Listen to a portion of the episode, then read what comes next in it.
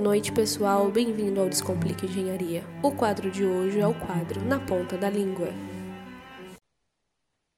Olá, pessoal. No podcast de hoje iremos falar sobre as matérias-primas utilizadas na fabricação do etanol. Meu nome é Fernando e estou aqui hoje com o Luiz. Olá, pessoal.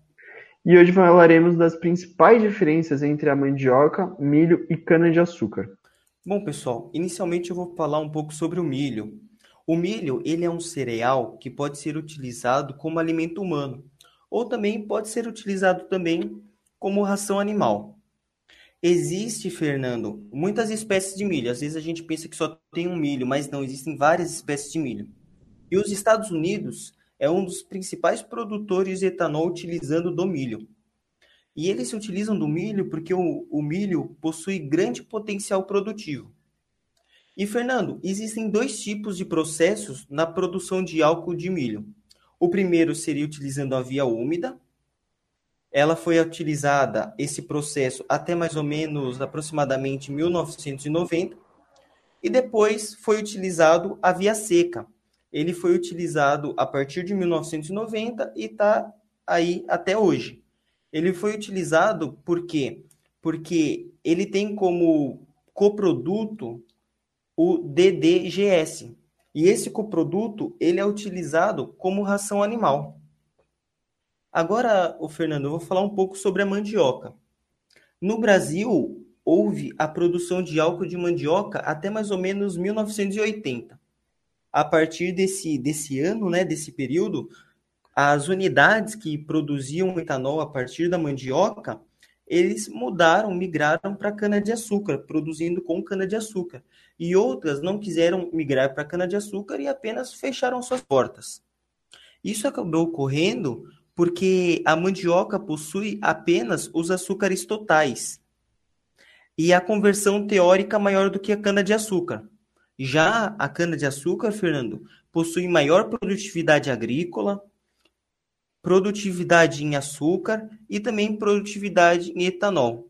Fora que a cana possui menor preço também, é mais barato a cana do que a mandioca. Legal, já já que a gente já deu entrada nesse assunto da cana-de-açúcar, é importante lembrar que a cana-de-açúcar ela é um vegetal com composição tanto de parte fibrosa quanto de parte líquida. Ela surgiu como matéria-prima para a geração de etanol graças ao plano, graças ao programa do álcool brasileiro, cujo objetivo era tentar diminuir as importações do petróleo. Quando a gente compara as três matérias-primas citadas anteriormente, o milho, a mandioca e a cana-de-açúcar, levando para termos mais técnicos, a gente vê que a cana-de-açúcar, em comparação aos demais, ela apresenta um rendimento de lavoura maior, ou seja, a gente consegue ter uma quantidade maior de cana-de-açúcar por, por área de plantio. A mandioca ela em, já aparece em segundo lugar, enquanto que o milho ele aparece em terceiro lugar. Porém, quando você compara o rendimento da industrial, que é o quanto que você consegue gerar de algo por tonelada, você repara que o milho ele apresenta o maior rendimento geral, o rendimento industrial quanto que a cana-de-açúcar ela traz um menor rendimento industrial. Então, comparando somente essas duas, a gente fica um pouco em dúvidas entre qual é melhor e qual é pior. Mas quando a gente chega para o último critério, que seria a produtividade de álcool, que seria é, os litros de álcool por área plantada por ano, a gente vê que a cana-de-açúcar, ela é disparada, ela tem a maior produtividade de álcool, e o milho, ele vem logo em seguida, com uma praticamente quase o dobro da produtividade de álcool da mandioca. Com isso, a gente vê que duas matérias-primas elas se destoam em qualidade para geração de etanol. Então, Luiz, você poderia falar para a gente um pouco por que, que essas é, uma comparação na realidade dessas matérias-primas? Por que, que aqui no Brasil a gente utiliza um pouco mais da cana? Porque lá nos Estados Unidos a gente utiliza mais o milho e tudo dar uma pincelada nessa área? Claro, Fernando. Então, a cana-de-açúcar e o milho, eles são mais utilizados e vamos ver o porquê. Quando nós comparamos, Fernando, entre a cana-de-açúcar e o milho, o custo de produção, nós podemos ver que a cana-de-açúcar possui um menor custo de produção. Aproximadamente 0,90 centavos seria o custo da cana-de-açúcar, enquanto o milho seria R$ 1,10.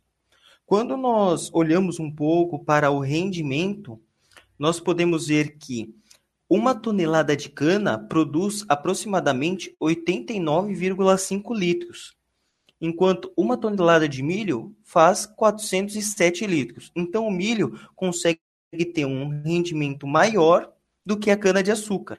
Mas quando nós comparamos no processo para geração, na fermentação, a cana-de-açúcar leva de 7 a 11 horas, enquanto o processo de fermentação do milho é mais demorado, acaba levando de 40 a 70 horas. Então isso significa que o milho possui um maior rendimento, mas em compensação, fermenta, o processo de fermentação dele é mais longo, é muito mais longo do que o processo de fermentação da cana-de-açúcar. E por fim, Fernando, quando nós vamos ver a parte de produtividade, nós percebemos que a cana-de-açúcar, um hectare de cana-de-açúcar, produz entre aproximadamente 7 mil e 8 mil litros de etanol, e o milho, um hectare, acaba produzindo 3,5 mil litros de etanol, Fernando. Legal, acho que com isso a gente consegue entender melhor a diferença entre as matérias-primas para utilização do etanol, quanto cada uma produz e tudo mais. Espero que vocês também tenham entendido nesse mini podcast e nos vemos nos próximos episódios. Tchau. Tchau, pessoal.